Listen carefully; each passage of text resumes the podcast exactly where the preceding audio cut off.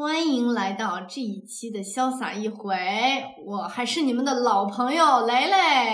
我是 Sherry，大家好。我这么装腔作势的原因是我们迎来了第一位嘉宾，有请 Michelle，手动鼓掌。来跟大家打个招呼吧。好，大家好，我是米笑我是新西兰人，我在澳洲上大学，然后来里昂来了有差不多五个月了，我是做这边的交换生。专业的自我介绍啊，专业简洁。对，Michelle 说他是新西兰人，对吧？对，你们是不是有一个问题？为什么他的中文说的如此好？Michelle 是华裔新西兰人，如图所示啊。这期我们要讨论的还是吐槽不对，呃，表扬法国，跟大家分享一下不一样的身份对法国的印象又是怎么样的呢？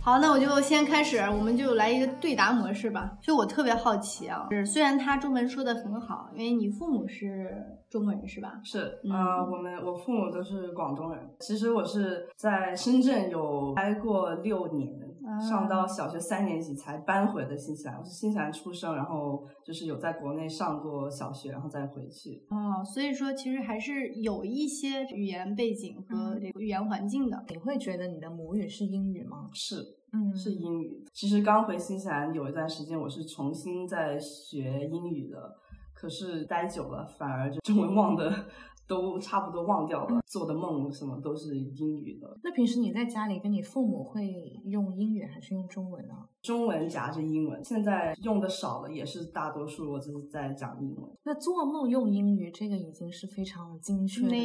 你父母都是广东人，你这个国语不错啊。对，其实我刚到新西兰的时候，就是也有认识东北的邻居，他们也是刚搬进我们家旁边的。然后呢，他过了两年之后，他们就是说，哎，你的好像你的南方口音现在没有了，所以就发现之前都不知道自己有口音。但是我觉得在深圳的年轻。新一代好像都没有什么口音，就不仅仅是我跟深圳人是的，在深圳住的时候，我奶奶她是客家话夹着粤语夹着普，对我来说像很多字，我以为是普通话，其实是粤语，所以英语是母语，嗯，然后第二语言是中文，算是对普通话，嗯。那你就是生气起来就想爆粗口骂的话，还是 F 打头了，是不是？对，必须的。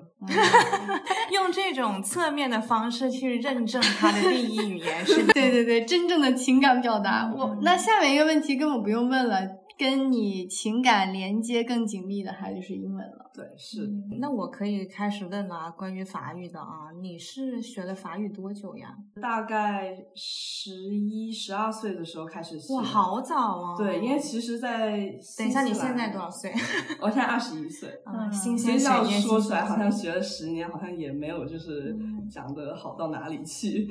不过在新西兰初中的时候，他们都会有就想让你尝试其他语言。然后我学校比较小，所以只有法语和中文。当时我刚回到新西兰没多久，所以中文我觉得学了没有什么必要，因为我已经本来可以说。是你自己决定的，对，自己决定的，所以我就法语就继续学了。初中就有第二语言选择了，对，不错，这个学校。哎，我有一个很市井的问题啊，你这个学校是公立学校吗？还是重点学校？在新西兰是吗？对，小学是公立学校，可是初中到高中我们都是私立学校。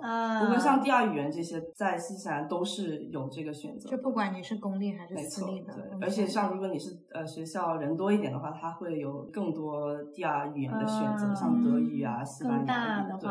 你看这个还是不错的。你的频率呢？就当时刚开始学法语，一周是上多少小时或者多少节课吧？法语一节课。哦。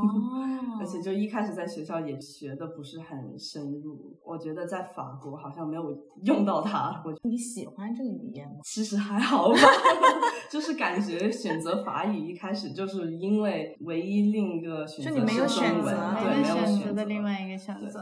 然后其实我从高中进大学的时候，我是想放弃法语的，因为我觉得好像没有我对法国就没有特别的有兴趣啊。吐槽开始了，吐槽开始了。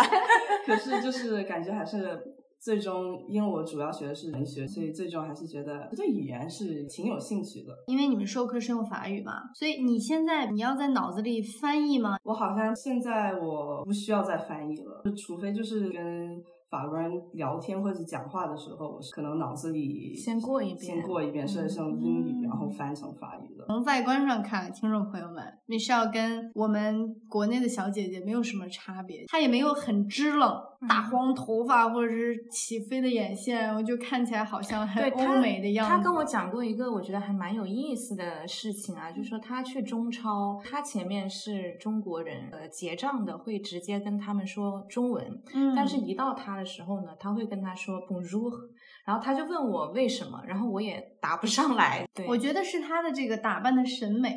我当时就说可能是你 style，然后他就问我那中国人不 style 吗？我说哎，你给我挖了个坑。包括自己在内，我觉得我们中国的这个女生，我们都有一个很危险的区域，就是很容易精致图。哦，对，而且我们喜欢的东西刷可爱，刷女性化。或者是想要打造某种人设，但是我觉得像我之前认识 BBC 也好，ABC 也好，他们就好像反而是往更成熟这个方向。You don't care about like is that gonna make me cuter or is is that gonna attract more boys? They care about themselves. So 对我们这一期节目会有中文、英文和法语的夹杂，请大家忍耐一下，很难啃的一集。好，继续，我们别光说法语了，来吧，说说你对法国的印象。现在喜欢了当时不是无感吗？现在来了也有感了吗？有点感觉，其实没有想象的那么坏。网上都会很多人说，就是法国人特别的对不会说法语的人会有些。歧视啊，我觉得好像冷漠，没有就是特别感受到这一点。可是只是我啦，因为我也有一些朋友也是有感受到法国对自己语言的骄傲，骄傲。嗯，还有一点就是觉得法国的所有这些 stereotype，嗯，典型典型的，其实它是。真的是这样子的。例如呢，有哪一些你觉得是有没有具体的事件呢？可能就是他们对吃饭和食物。这点很讲究吧，比如说像有一些咖啡厅只会十二点到两点会有午餐，有严格的日程，这件事情是让你觉得惊讶的，是不是？感觉很多人来到法国第一点都是蛮受不了这个的，包括游客，嗯，就他可能两点到四点之间，我就是好饿啊，我想吃饭，但是他就是不开门。个人觉得，他法国他的这个服务性他不是很强，他整个这个国家他没有那种。顾客至上的感觉，就是老子想几点开就开，然后你们要来吃就吃。因为他变一个说法，就是他的人权还是比较好的。工作时间就只有这么多，我就是干多一分钟都不行。对，可能这种感觉让游客感觉不太好，就会觉得哎，这个城市不友好。那另外一个方面来说，我也挺好的吧，就你还吃的挺规律的，胃病不容易得吧。有可能觉得那么像？对，我觉得有就是足够的休息的时间也是挺好的。嗯，就是如果是在这里工作的人，那有什么是你预想中法国有的，或者在法国会发生的？但其实来了以后没有发生，或者是让你惊讶的事，可能就是在交朋友这方面吧。因为我在澳洲上学的时候，如果是有交换生的话，他们会很热情的邀请你，很容易交到朋友，本地的朋友。可在这里发现，真的就是你不主动，没有人理你；就算你主动，人家也未必理你。没错，他会很友好的会跟你说呃，不能说之类的。但你走不进他的世界，感觉这个我也同意。就是在澳洲很容易就会交换电。话号码、联系方式，然后一起下课了，一起喝杯咖啡那样。对我感觉在法国确实是，就好像你必须要接触大概两三次才会去到交换联系方式这一步。还是说我们就是不太受欢迎啊？我也不知道。我觉得这个欧洲可能都有一点，在爱尔兰也是，大家可能爱尔兰是没有爱法国这么冷淡，他会主动跟你打个招呼啊，哪怕你说哦我们出去喝一杯啊，他嘴上说好好好，但就是不跟你交换方式，就是你必须要他得知道你干嘛。我觉得这个有点欧洲，但是法国可能更甚。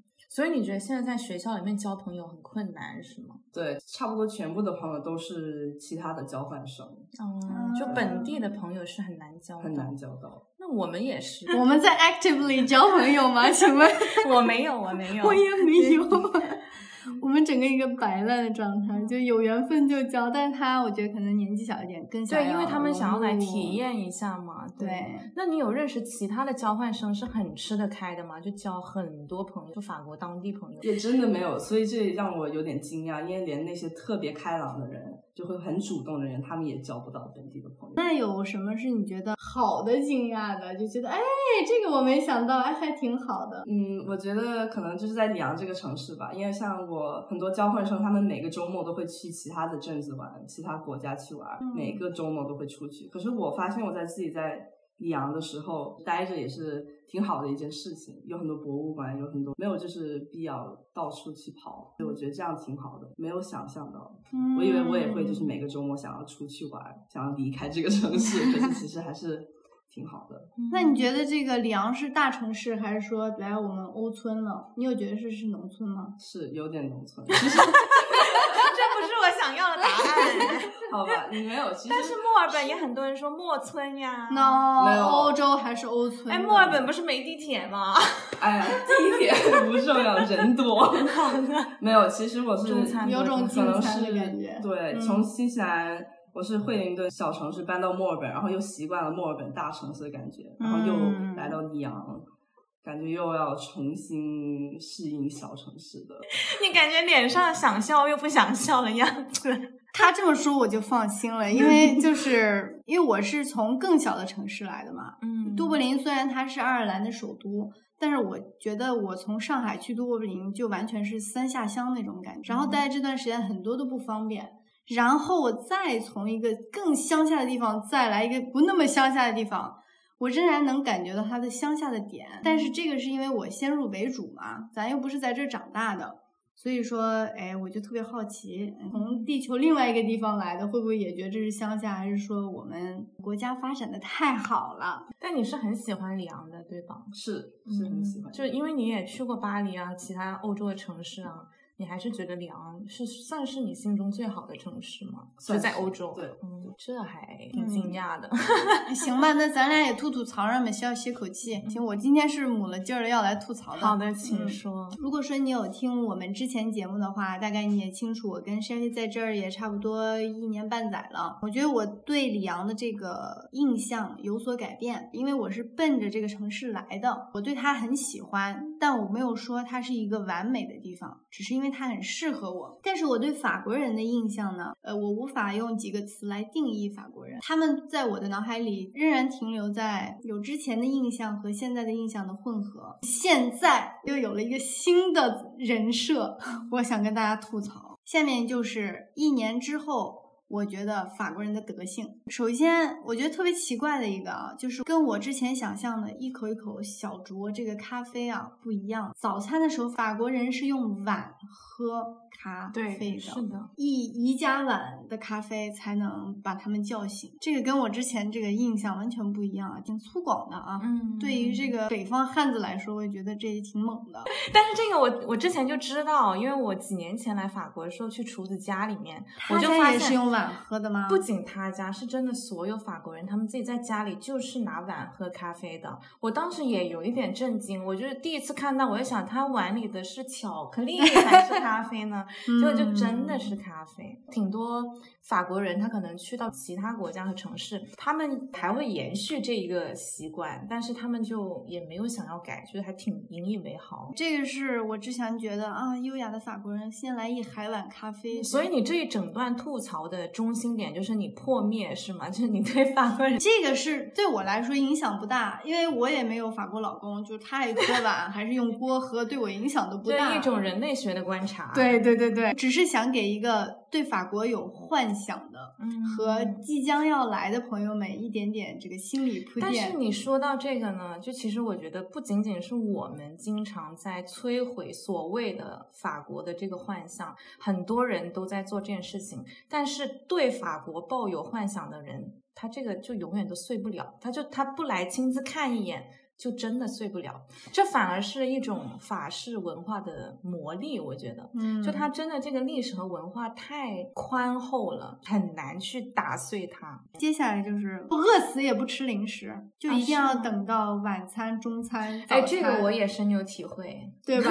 就这个我也不懂哎，为什么呢？而且他们饭点又晚，晚上要到八点多九点钟才吃饭。就我在厨子家里面，下午的时候饿的要死，那就很想吃，可是就还没到饭点，我又不能吃。如果我去找点什么东西吃，又显得好像我是从一个饥荒的国家过来的，不够体面。但我有听过一个说法，就是说他们想要把自己这个胃口吊得足一点。这样能真正的享受这个美食的每一口美味，但我也觉得有点作了。说真的，这也是他们文化特色之一吧？对，所以就是来自单方面的吐槽嘛。嗯，然后接着说了啊，你们没什么要说的吗？你有的话可以补充哈。下面一个就是又是人设的破碎，我觉得这个法官嘴特别碎，这个真的，这个我觉得 Michelle 应该也有体会，因为我们在课堂上那些小孩真的。怎么能话这么多？话是真的多。假如把它翻译成中文的，就是哦，然后还有那个啾啾啾啾啾啾啦啦啦，小碎步踩起来的感觉，我听着嗡嗡的。这个是真的，因为我发现我看法国电影的时候，如果是小朋友在讲话，我完全是听不懂的。嗯，我也不知道为什么。小朋友更啰嗦，真的。对，我觉得我们的成语也好，嗯也好，哪怕要么嗯。不要嘛，嗯，没有那种哦，是吧？在沙地邦，西西拉，沙地邦的噜噜。周六晚上打工的时候，就有一个小孩子，他只是来取他的餐，你拿了，你走了，不就得了吗？他取餐的那几分钟，他都哔哩吧啦一直在讲话。然后他走了之后，我就说：你们法国人怎么从小就开始？行吧，那我接着来了啊！碎嘴，嘴已经碎了吧？他们还特别爱辩论，一个话题呢，他能从上下左右几个方向给你辩。有一个魔力的词就是 s a d i p o n 但这个是你在工作场合中发现的吗？对，同事们同事们很爱辩论，辩论，嗯，对。但他们辩论的是工作上的事情吗？不一定哦，就唠家常，他也要变。对，对，但是他们做的很好的一点，这个是坏中有好，就是他真的是不带情绪化的，变就变，不会说，哎，你这个人怎么这样子？你怎么脑筋弄不通呢？大家有一个观点来变，而不是说，就他们不是吵架，他们只是对，呃，就事论事在讲。这个也是法国特色。你们课堂上也会这样吧？课堂上倒还好，我们不太敢还嘴的。同学之间也还可能他们年纪还小吧。家庭聚会我也现在会掺一脚跟边边，我觉得挺好的。作为法国文化来说，但但是不是真的只是法国独有的一份呢？在澳洲和新西兰没有这个辩论的风潮吗？有吗？没有，没有，大家都是比较不想踩到比敏感的话题。对，爱尔兰人也不这样，就他们大家都是哦，Hi，How are you？How are you doing？Oh my God，You look amazing！就互相吹彩虹屁，不唠正经。但你应该是喜欢法国这种的吧？我喜欢的，嗯嗯，其实我也喜欢，嗯，对，所以才会有这么多伟大的哲学家。但这一点我觉得对于情侣之间就不太好，女生就是有很多是这种，我不管，反正你就让着我。我感觉你在影射一些人。我年纪更小一点的时候也会有这个阶段嘛，但是我觉得这个在法国就不成立。你当然。肯定也有 exception，但是双方辩手好像都挺能辩的。嗯，感觉法国整体的氛围还是比较对真理追求的意识还是很深植。拿我们学校来说，就很多人都说我们学校没有那么激进，但是对于我一个从国内来的人，我觉得已经挺震撼的了。有些时候，年轻人的思维方式。下面这个点呢是 Michelle，不知道是不是单身啊？我们假设 Michelle 是单身啊。他是，他是。代替回答。Sherry 是有法国的伴侣，我有一个结论，我希望他们俩来告诉我不对，因为这个结论确实是不太好，是关于法国的男性的。我认识的和听过的法国男生都是又帅又小气。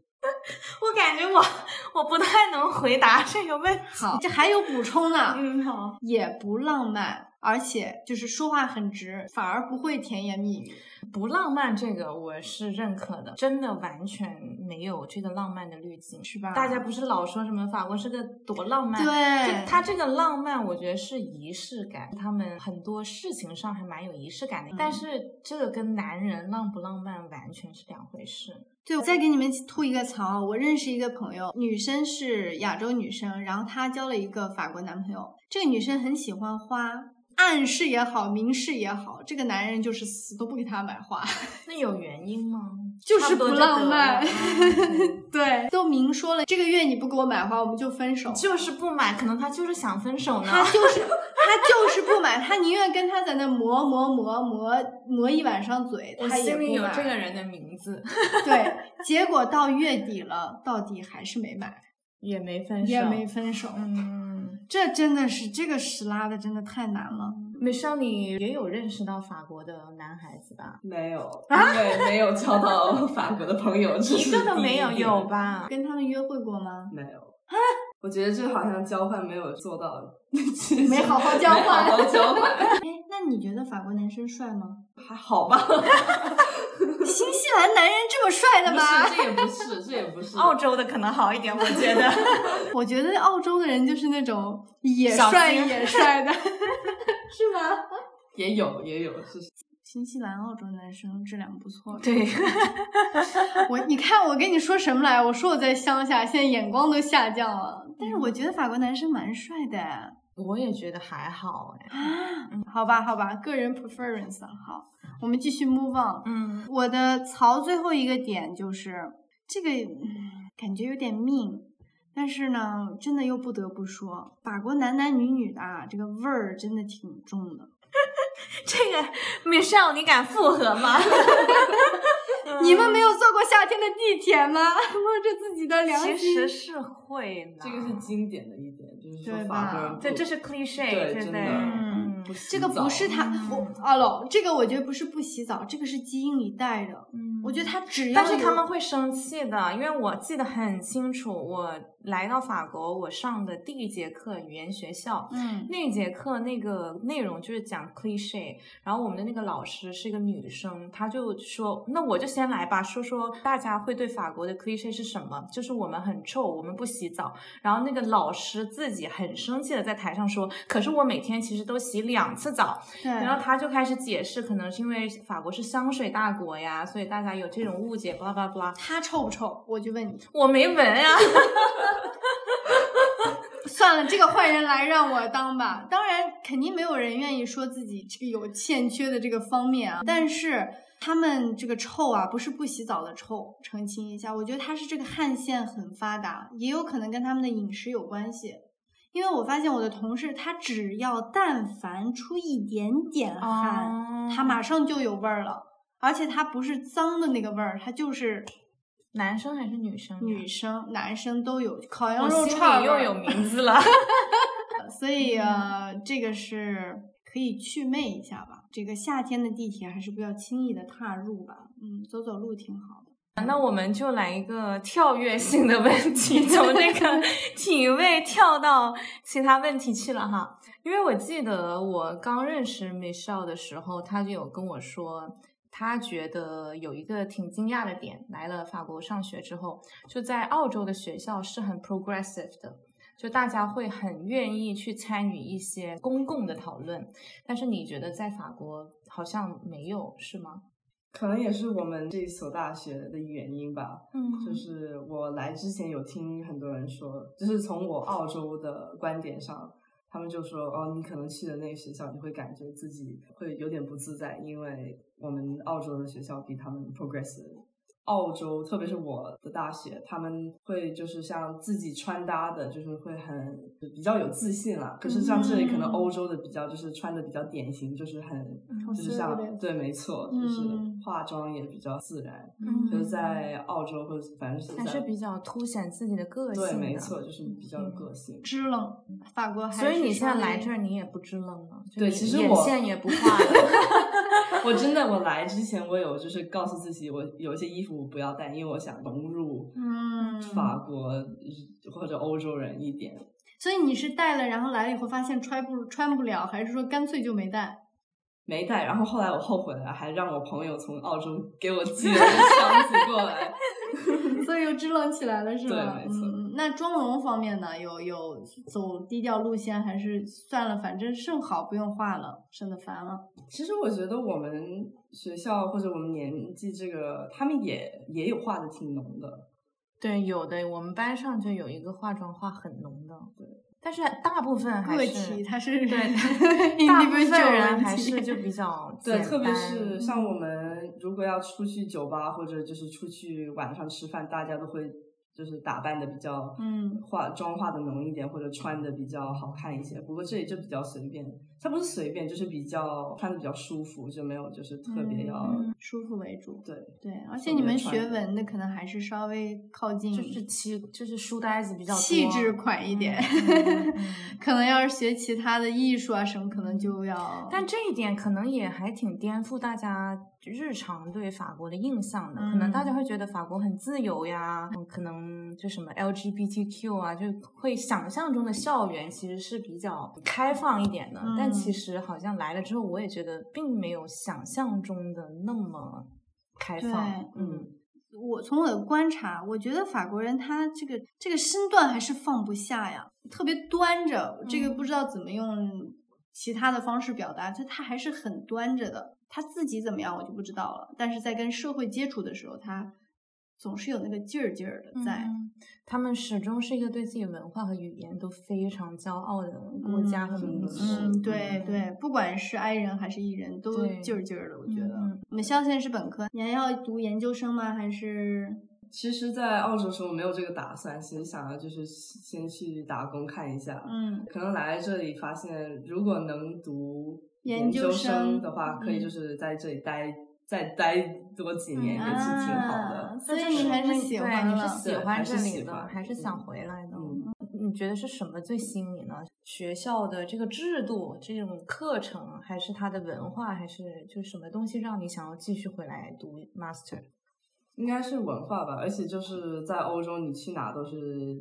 比较靠近的，像澳洲，如果你想飞到另一个城市，最少要三个小时的飞机。可是在这里，三个小时你可以飞到很远的国家。对对，就是文化上，也就是挺喜欢这里。而且你又是学就电影啊、文学方向，其实法国确实会有优势一些。对，真的，我发现有交流的那些法国同学，其实大家都是对电影是挺有的这个爱好的。嗯，就像可能在。澳洲，你是除非是学这一行或者特别喜欢电影，不会很专注这一点的。那他们都专注些什么呢？澳洲的普通的大学生们，抽烟、喝酒、谈恋爱，喝酒真的，对，这是其实是个澳洲是个问题。那怪不得他是英国的后裔，这玩意儿能忘了吗？对，可能没有这边这么文艺，嗯，是不是？对，其实我在墨尔本已经算是最文艺的。其实，在墨尔本，大家都说墨尔本很想要把自己搞成一个小的欧洲一样，所以可能就是因为我也是冲着这一点去了澳墨尔本，然后也是因为这一点比较喜欢在欧洲待着。就我跟米少是在一门课上认识的嘛，那是中国文学课。你为什么当时会选这一门课呀？其实说真的，我是因为我觉得我在这里最有可能是在这里会认识到法国的朋友。对语言这方面，就是中国中文，我还是就是比他们在这里学的会好一些。我想就是冲着用这一点来跟他们交朋友，说如果你如果做有什么需要，我可以帮你，然后就这样子入进去。但是也没有嘛，我觉得你也我也没有，所以我没有成功。但是你是喜欢吗？就你现在上这门课，我们上中国文学，就你其实你对中国文学有感受吗？其实是有的，就是就像就算老师讲的，你小心，讲的没有想象的那么好。嗯，不过就是像讲的内容，我还是挺有兴趣的，因为我发现我在。新西兰长大，我爸妈也没有特别的教给我们，就是中国的历史啊或者文学这一方面，也不是因为他们没有兴趣，只是觉得可能他们觉得没有这个必要，嗯，或者想让你正常自由的长大，对，没错，没有什么，我也没有就是后悔没有学到这一点。不过像有一些中国有什么过节的。就是这个节为什么要过这个节？这些我已经传统这些传统的我完全都已经忘了。嗯，然后就是爸妈也没有就是觉得这有多么的重要，也可能在西安只有他们俩，然后和我和我妹妹，没有就是其他家人一起来庆祝他们也觉得没有什么意思。对，过。所以现在我在上学的时候要自己重新。去寻找这些文化和这些遗忘掉的身份。嗯，对，我还记得你之前跟我说过，就因为你是读电影的嘛，就我们聊过挺多关于电影的东西。我相信很多人都问过你，就你喜欢最喜欢的电影是什么电影？然后我记得当时你就跟我说了四部电影，你说你是为了让自己喜欢法国、喜欢法语，所以特地去找一 些跟法国有关的电影去看。结果他们也都成为了你喜欢的电影，对，没错。对，那你可以给我们听众朋友们介绍一下你喜欢的这些法国电影吗？安利环节来了啊！为什么你喜欢他们？一个学电影的人来跟大家推荐。好，那人生最打动我的一部电影，哇，这个很 大，刚好是一部法国电影，瓦尔达 Agnes Agnes Varda 的 Le Glaner et la Glaneuse，是一个。documentary，嗯，纪录片，纪录片，然后它就是特别简单的一部电影，可是就是让我看的特别的心动吧。第一是因为它是导演自己在，就是像个诗人在给你讲故事的感觉，自导自演这种，对，没错，嗯，就是让我特别的心动。我特别喜欢看能让我哭的电影，然后这一部电影让我哭，有连接感，对，嗯，哭的很开心。你这还挺奇怪的，会去找让自己哭的电影，我是好。好怕找会让我自己哭的，你太容易哭了啦！就是我就是不喜欢，因为我会出不来。嗯，就我看完你不会出不来，我不会，我反而就是哭出来，我会觉得舒服点，所以会特别找这些淋漓尽致的感觉，是吧？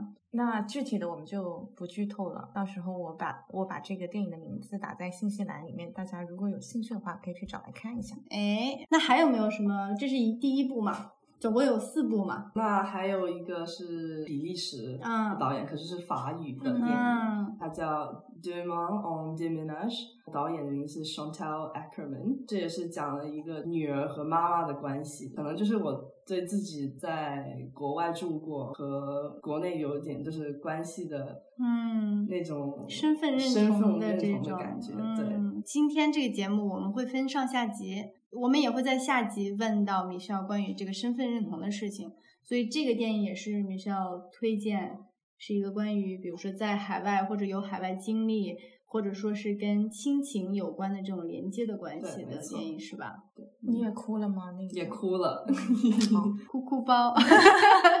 好，第三部，第三部是其实是。普通话的电影啊，它是你那边几点？蔡明亮一个台湾导演的电影，其实它里面一段也是讲一个去法国的女人，然后还有一个留在台湾的男的。他这部电影也是让我哭了，下一部也哭了，是吧？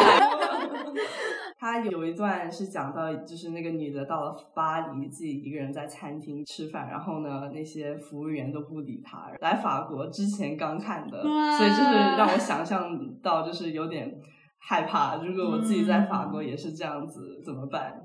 有点伤感。这个也是先给自己打个预防针。嗯，但是没有吧？你没有经历过在餐厅一个人吃饭没人理你吧？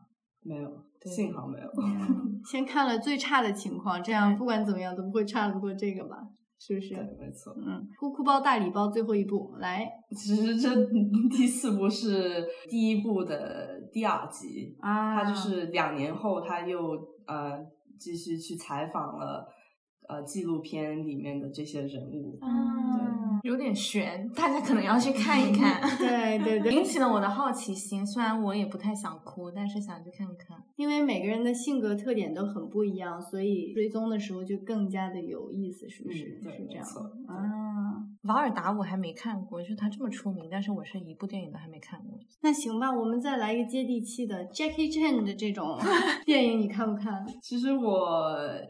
没有看过，我只看过一个，就是美国的那个 Karate Kid，可是其他像那些 Rush Hour 我没有看过。嗯，所以你看的也是他跟好莱坞的演员合作的这些电影，对吧？对，没错，不是港片的 Jackie Chan，对吧？没有没有看过这些。天，这个你看就来了。但我我好讨厌 Jackie Chan。我从小看 Jackie Chan，还有 Stephen Chow 的电影长大。Stephen Chow 我喜欢，但是 Jackie Chan 我真的每次看我就会肚子痛，就是你生理上我会不舒服。你不是。对，就是我好讨厌这种硬汉电影。我列这个问题的时候，我就是在想，我真的不喜欢。我希望你们也不要 喜欢。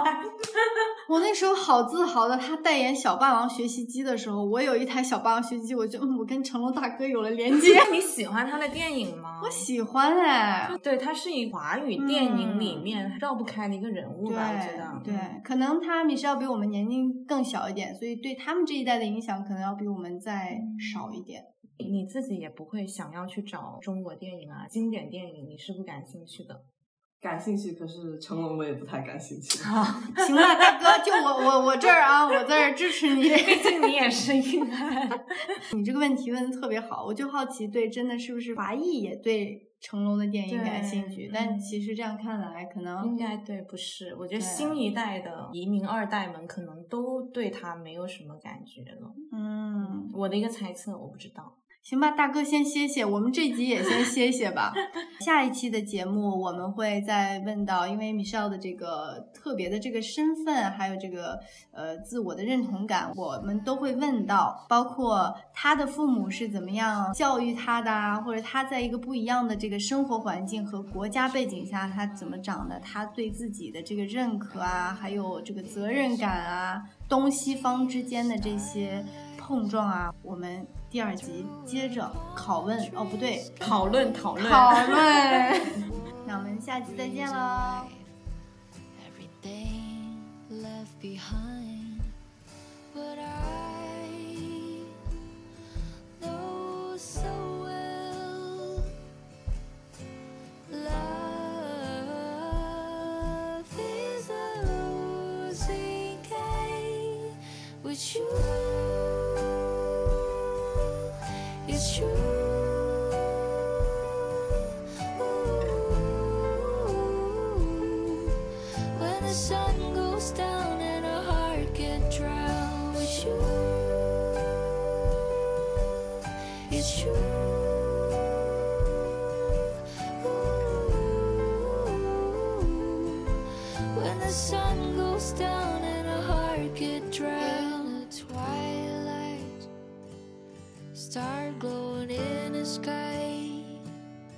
Driving deep